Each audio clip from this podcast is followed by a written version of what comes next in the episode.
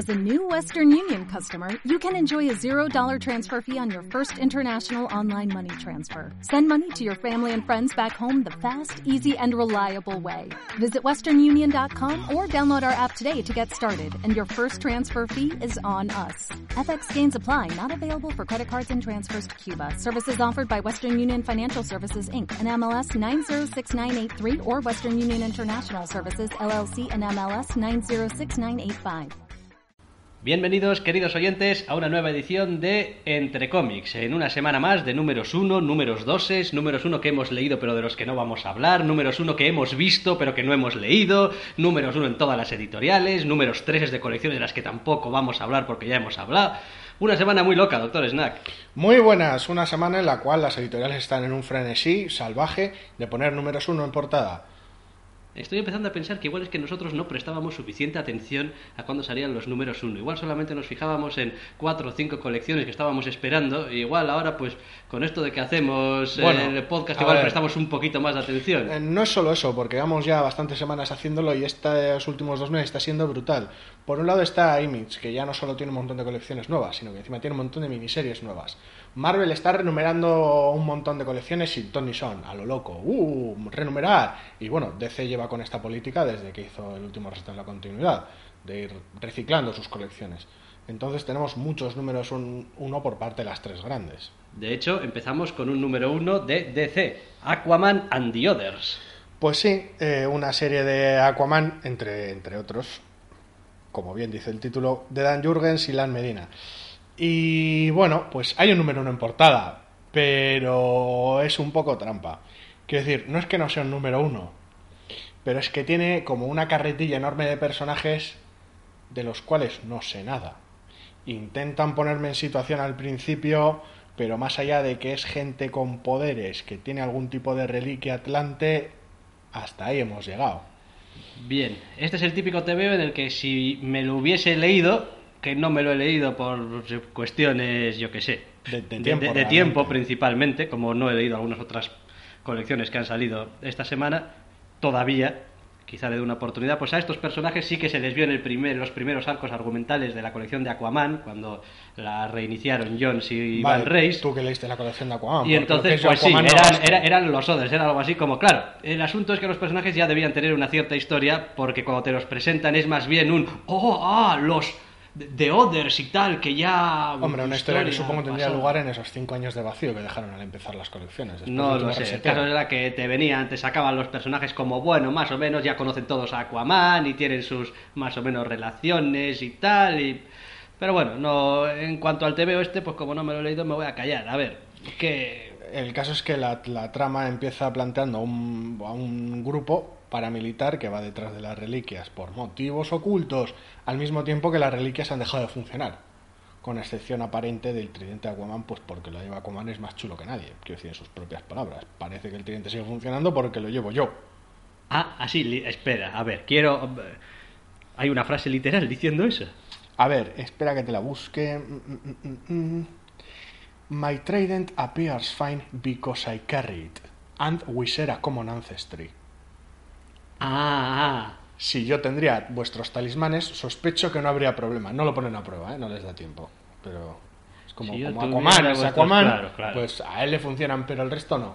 Se habrán Bien. desinflado algo. El caso es que, bueno, forma parte de la trama. El hecho de que las reliquias estas hayan perdido poder, Ujú. forma parte de todo el pasado de Atlantida. Y es interesante, arranca interesante con algún con algún flashback raro, así como muy místico, muy, muy Atlántida el, guay. el guionista Dan Jurgens es un tío que... Y el vamos, dibujo está chulo, Tiene pero- más mili que... entre que es Aquaman y que yo pues no termino de sentirme cómodo. Me pasa con Aquaman lo mismo que con Thor. No consigo conectar. Es como, bueno, cada uno tiene su reino feliz, raro y no me termina de, de resultar, no sé, cercano. Y pues... Pero si- lo demás si parece- tiene parece una estar- docena de personajes que tampoco conozco, ya ni te cuento. Parece estar bien contado, al menos. No, decir, no, no, bueno, no, a ver, el ritmo está bien. muy bien y tiene sus, sus, sus momentos de puñetes para cada presentar a personaje y cada personaje no te lo presenta fuera de su entorno, te lo presenta en su propio entorno, con lo cual, pues no resulta tan alienígena ni tan siquiera para mí, que no tengo ni idea de quiénes son. Pero no sé, me termina, no me termina de resultar cómodo que esto sea el número uno. Ya. Hombre, yo en principio estas colecciones Da esa Aquaman sensación and como de miniserie o, de como- evento o de... ¿Cómo era la de Batman? Batman and Outsiders, the Outsiders. sí. Siempre me ha parecido, en fin, lo vendo y sus amigos. Pero Vamos. bueno, sí, sí, pero bueno, ahí montabas el grupo y buena parte del tiempo los Outsiders no, no, no estaba Batman y luego tuvieron su... No tardaron mucho en tener la colección de los Outsiders y punto. Pero bueno, Bueno, aquí de momento empiezan Aquaman and the Others, sí, igual. Sí, Aquaman and the Others. Igual acaban siendo The Others si tienen su, su colección. y- no es la colección para mí y no me parece lo correcto para un número uno. El cómic, al cómic como tal no le pasa nada. No está bien contado y está bien dibujado, pero no sé, yo cojo un número uno y espero pues un mínimo de, de decoro. No ya de Ya. sensatez, porque bueno, son superhéroes, pero decoro. Pero bueno. Bueno, oye, pero al menos está, está bien. No, Se- se puede- Aquaman se ahora puede. mismo y- Aquaman ahora mismo tendrá una serie propia. Esto debería Tiene, haber ido tiene. dentro o algún tipo de mini o evento. Es que no, no sé. No sé arrancar una colección así se me hace muy raro pero bueno. Al lector habitual supongo que no no le importará. Ok, pues nada, oye, una colección más al coleto, esperemos que dure más de tres o seis meses, ¿no? Que no caiga al fondo del barril y en DC digan, venga, renovación. los clásicos seis meses pero bueno de DC nos vamos a Avatar Mm, una editorial Avatar. que suele salir poco pero que yo le tengo mucho cariño por un mon- el puñado de cosas que ha publicado de Warren Warren Ellis. Bien, sí, ya sabíamos a dónde iba esta frase. sí pero en este caso no es de Warren Ellis la colección es de Garcenis Toma, hacía tiempo que no le leía yo a Garcenis. Y nada, es sorprendente ¿eh? porque mm, es Garcenis sin, sin soltar una cantidad bárbara de tacos y de gore en todo el número. Bueno, la colección se titula, Caliban. sí, o Calibán en castellano, bueno, tampoco. Y el eh, dibujante es el señor... el Facundo señor Percio. Facundo Percio, exactamente. Y básicamente es una historia como de, de terror en el espacio. Sí, sí, porque eh, comienza como una historia de ciencia ficción, pero enseguida se ve que el tono, el tono es de terror, la atmósfera es claustrofóbica y quiero decir, tal vez, tal vez es demasiado formulaica, tal vez te la ves venir demasiado, pero es que este tipo de historias me encantan. No puedo evitarlo y pues mal rollo y terror en el espacio es algo que me convence desde, desde, el, desde el primer momento. A mí hay una cosa que me ha gustado y otra que no me ha gustado, la verdad, del TV. La parte que me ha gustado es que con todo lo formulaico que es, bien, a mí también me gustan este tipo de historias de qué coño está pasando aquí, qué es esto, esto es muy raro, esto vamos a morir.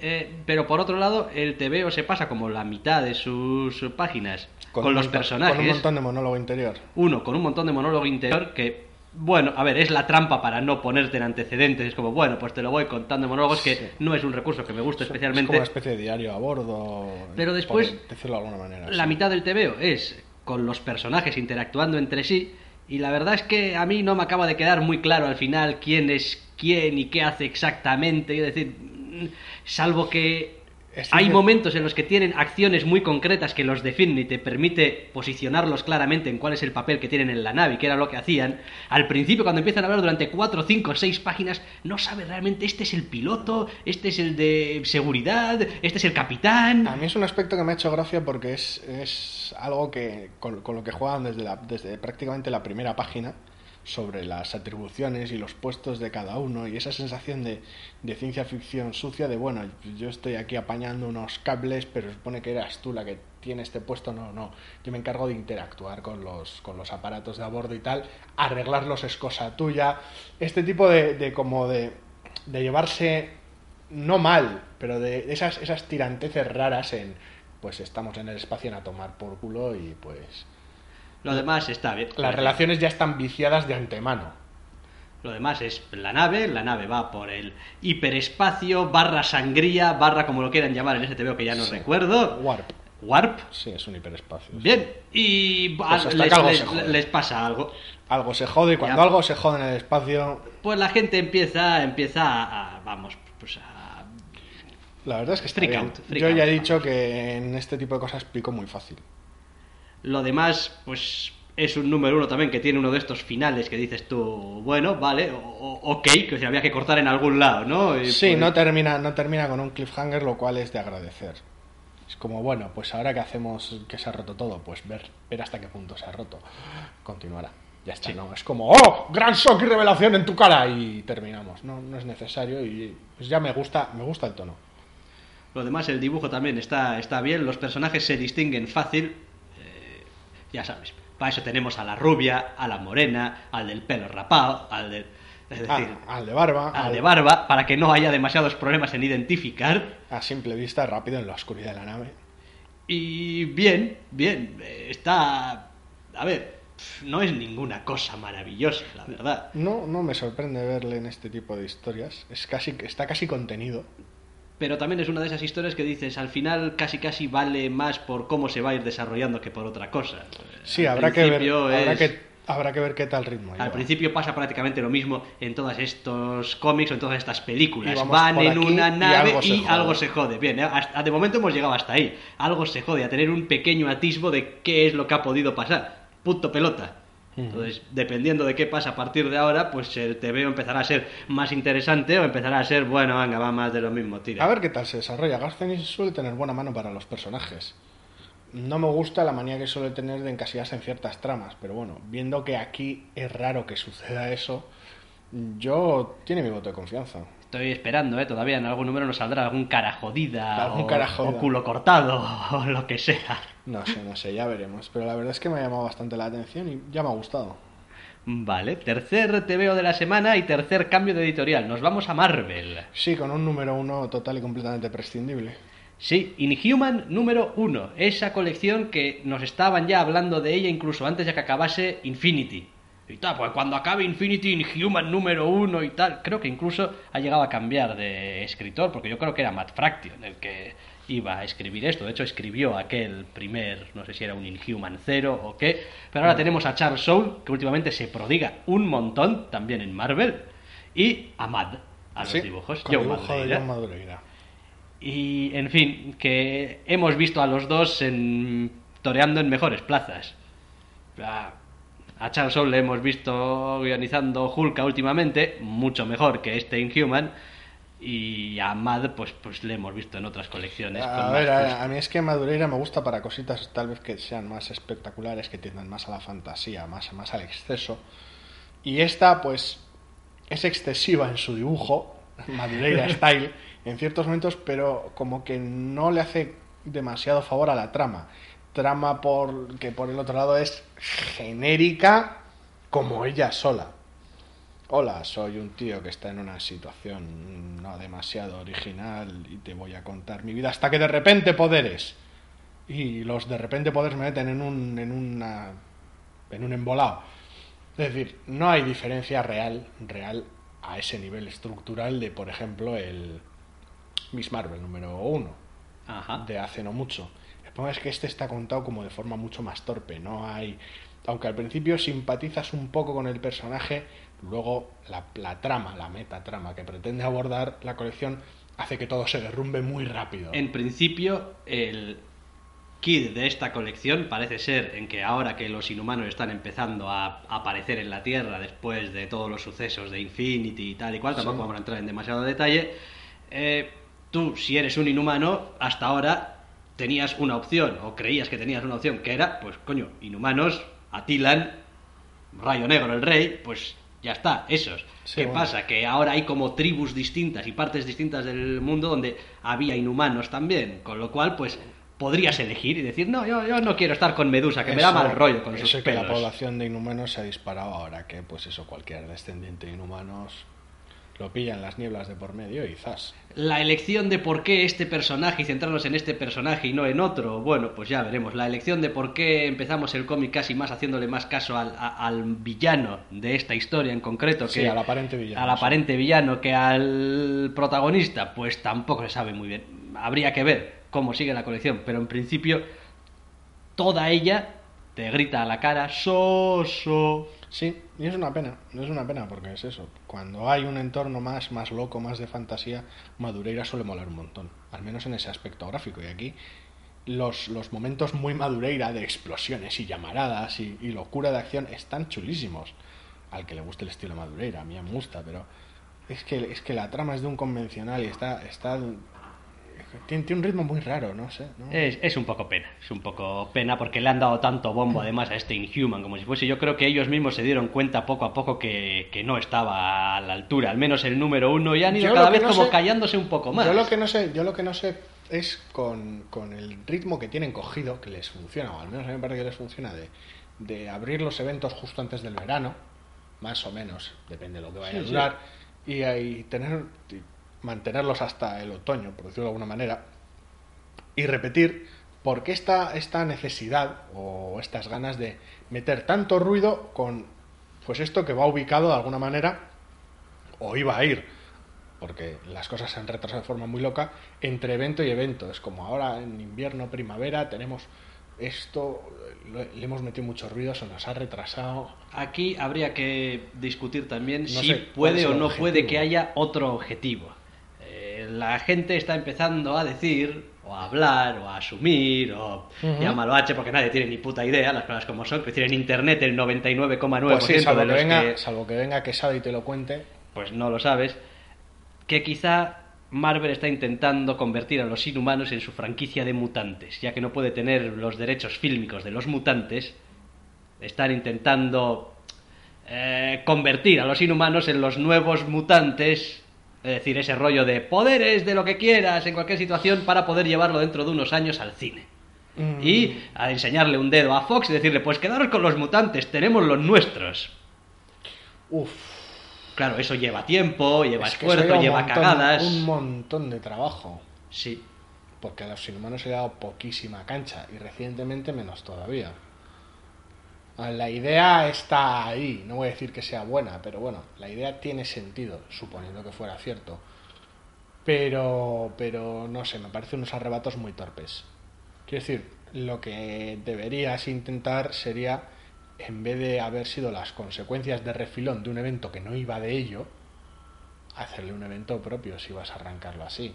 Quiero decir, coger un veranito y bueno, pues movida con los inhumanos, Ya, el evento, pero- poner un equipo decente y... pero en Marvel el problema es que tampoco se aclaran muy bien, porque antes era aquello de hago un evento, un año hago un evento, al año siguiente exploro sus consecuencias y al año siguiente hago otro evento. Y tenías todo un año desde que acababa el evento hasta que empezaba el siguiente para hacer tu post Civil War, para hacer tu post eh, eh, House of M, para... Ahora, como cada año hay un evento, y los van enganchando unos con otros, ya no hay tiempo real para las posibilidades que habría cada uno de ellos. Bueno, en cualquier caso me parece aventurarse demasiado. El cómic en sí es montonero y bueno, ya veremos. A la larga se acabará viendo cuáles son las intenciones y cuál es el resultado. Sí, la verdad. Eh, seguimos con más Marvel. Vamos a hablar de Magneto. Pues sí, porque Número 2. número dos, haciendo Sí, un poco de abandonamos ya los números nuevas. 1. abandonamos también algunas miniseries que han salido eh, esta semana de cuatro números que tampoco eran nada del otro jueves, algunas que hemos leído. Y pues Magneto número 2, Cullen Boone y Gabriel Hernández Walta. Pues sí, comentamos en su momento que es una colección que arrancó tal vez de forma un tanto rara, pero, pero interesante, de Magneto en su, en su papel de, de villano, por explicarlo de alguna manera. Sí. intentando pues buscar más venganza que justicia. Y la verdad es que la colección se, se solidifica en este segundo número. Tiene muchísimo monólogo interno, porque tienes a Magneto él solo, pensando muy fuerte todo el rato, y tienes algunos flashbacks que tal vez me parece que duran demasiado, o son demasiado obvios, o, pero van demasiado masticados. Pero bueno, la colección funciona. Aquí realmente ves a Magneto en el, en el papel que, que ha escogido para sí mismo ahora. Y es interesante al menos lo que cuenta este cómic. No sé si lo dijimos ya en su momento, pero la duda es cuánto va a durar esto. Ya. Sí, pero es una duda legítima y que, y que por otra parte tampoco debería importarnos mientras mes a mes nos estén dando un TVO sólido que se pueda leer, que esté bien ejecutado y que sea sobre un personaje que se deja querer un poco, aunque esté aquí en plan de venganzas. Mm. Bueno, Magneto, oye, estas cosas es que nunca sabes hoy en día ni con las cabeceras asentadas cuánto vas a durar. ¿Cuánto va a durar She-Hulk? Pues no lo sé. Es una colección que está genial. Han sacado el número 3 esta semana, pero no lo sé. Delirante y descacharrante es lo único que tengo que decir de la colección de Hulka nueva. O sea, este es todo lo que puedes, todo lo que puedes querer de una colección de Hulka. Superpoderes, cosas muy raras y abogacía extrema. y mucho color. Y muchísimo color. Muy bien. Pasamos también de Magneto para hablar de Moon Knight. Sí. Warren Ellis, también eh, Declan Shelby. Y otro número 2. Y otro número 2. Eh, en fin. A mí me ha encantado el número 2. Da un poco la sensación de que lo mismo podría ser el número 2 de Moon Knight que el número 2 de cualquier otra cosa que hubiera organizado Warren Ellis. Pero mola ver al personaje desenvolverse en la situación. Quiero decir, a veces es un poco injusto eh, tachar una colección de este tipo de, bueno, la historia no tiene mucho que ver con el universo en el cual se suele desenvolver el personaje, entonces podrías poner a cualquier personaje ahí.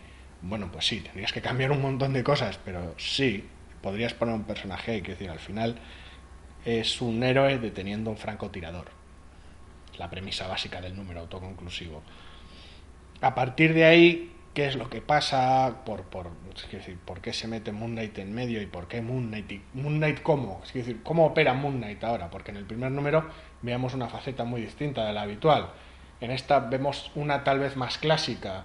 Es decir, no sé si está jugando un poco al despiste o qué, pero bueno, está aireando el personaje, por decirlo de alguna manera. Yo creo que le está haciendo, le está haciendo su Firefly al, al personaje, es decir, Firefly duró 14 capítulos, me parece, cada Sí, capítulo 13, 13, capítulos, cada uno era distinto del anterior en lo que contaba y eran un poco eh, icónicos. Uno era como el del western, el del pueblo, el del robo, el del nos quedamos atrapados en la nave, el de... Y yo creo que Warren Ellis, que es de los autores, digamos, actuales que mejor maneja los números autoconclusivos, no es ya cuestión de que lo maneje, es que le gusta que sus números sean Y autoconclusivos. tiene una maña brutal. Y tiene mucha maña se puede permitir hacer este tipo de colección de decir, mira, es que los primeros 5 o 6 números van a ir cada uno de su padre y de su madre. Y cuando termines de leerlos todos dirás, bueno, es que en realidad en son las distintas facetas de un mismo personaje. Sí, que cuando estamos hablando de un personaje esquizofrénico también Claro, todo ayuda ayuda. bastante. Todo ayuda. todo ayuda. Lo, lo bonito es que es una buena colección para cogerla sin saber nada del personaje. Y eso está muy muy bien. Realmente aquí no hay no hay ninguna barrera de entrada en estos dos primeros números. No, porque tampoco es. Tampoco entra demasiado en lo que es el personaje. En la mitología ni, propia. Ni en sus secundarios, ni en su mitología, ni en Se sus motivaciones. número, pero tampoco mucho. Entonces es eso, una colección buena como punto de entrada y para, si te llama algo la atención, pues siempre tienes ahí un montón de tebeos eh, de hace un montón de años, y no tantos, que puedes echar manos de Bueno, ellos. eso, la maña que tiene Warren Ellis para hacer este tipo de cosas, como en Global Frequency, Secret Avengers, quiero decir, se le da de maravilla. Yo maravilla. es una de las razones por las que más le aprecio. Es decir, aparte de las grandes historias suyas que me gustan y me parecen muy Y que buenas son, y que son enormes. y que son enormes, esto de decir, te voy a hacer unos números Es que pare- autoconclusivos... parece, parece que sea fácil hacer un buen número ya, autoconclusivo. claro. Y, de fácil, y de fácil no tiene nada. Bueno, antaño los autores hacían números autoconclusivos y, hombre, con mayor o menor fortuna, pero Y- era la fórmula más o menos habitual. De Sí, la hacerlos. diferencia es el, cons- el contenido, el, el- el resultado que consigues. Luego se perdió por aquello Porque del- bueno, funcionar con una estructura de pues está el héroe pasando por la calle y aparece un malo y le da un puñete y, y recoges el cómic y se acabó. Pues tampoco, quiero decir, hace falta algo de chicha. Ya, ya. ¿Cómo consigues llegar al lector? Pues ya. Ahí es donde entra la maña. Os digo que Warren Ellis parece hacerlo fácil. Felices le seguimos el rastro a Moon Knight y feliz le estoy siguiendo el rastro a Starlight de Mark Millar y Goran Parlov, número 2 esta semana. Pues sí, de Marvel Image. y ya me ha gustado. Y sé que con esto que voy a decir vais a decir, pero, pero si estás diciendo justo lo contrario de lo que dices otras veces. ¿eh? Me, tengo la sensación leyendo este TVO que es un TVO que Mark Millar está sacando mensualmente porque no tiene otra. ¿Cómo? ¿En qué sentido? En el sentido de que él tiene una historia que quiere contar, pero lo que quiere contar es la historia completa. Entonces, a veces yo llego al final del TVO y digo, bueno, este final del TVO no es el final de un TVO con un cliffhanger para el siguiente número. Es simplemente una página para que cuando des la vuelta a la página, no tengas ese impacto de cambio de página, no de cambio de número. Es decir, que cuando esto se recopile, que tarde o temprano se acabará recopilando, en una donde sensación sea... muy continuada. Sí, Bueno, sigue teniendo ciertos vicios de Mark Millar de las últimas páginas y tal. Sigue teniendo su, su cierta necesidad de impacto eh, al final. hombre, sí. Pero viene dado muy natural, eso, eso lo admito. Hombre, sí, la última página con careto de personaje diciendo algo, o bueno, en este caso sin decir nada. Escuchándolo, sí. Escuchándolo, es un clásico Mark Millar TM, trademark, o sea, le encanta. Y lo hace como muy pocos, ¿eh? Aparte de eso. Pero a mí ya me ha gustado. Me parece que está. Pues sí, tiene sus, sus cosillas de. Se aleja de- de, de- un poco de las sospechas de Old Man Logan, que podía haber con el primer número, que tuvimos en su momento. Parece, parece que el tono y la historia a contar realmente es otra, realmente difiere en el tono. Y me gusta cómo está contado. Eh, me gusta la voz del protagonista, me gusta, me suena natural. Es, es, de alguna manera, de alguna manera la, la- la actitud del protagonista y los, los diálogos que tiene con el personaje que se presenta en este segundo número me resulta muy honesto. Me resulta muy honesto. Sigo, me sigue dando una sensación rara el cómic. Quiero decir, no sé si soy yo que soy un paranoico, pero, pero sigo teniendo esa sensación, esa sensación rara de, de que, de que podría haber trampa en el cómic. Pero bueno. De que podría haber trampa. Sí, de que podría haber trampa. No sé si es porque últimamente no estoy muy contento con Mark Millar o lo No, que no sea. vas a decir nada más, podría haber Pero, trampa. en- sí, podría haber trampa, Es un sueño. Podría, podría haber Oh. De por medio en el, en el cómic, por decirlo de alguna manera. Hombre, sí que puedo adelantar que ya ha salido alguna previa del número 3. Sí. En el número 3 se nos va a presentar al villano.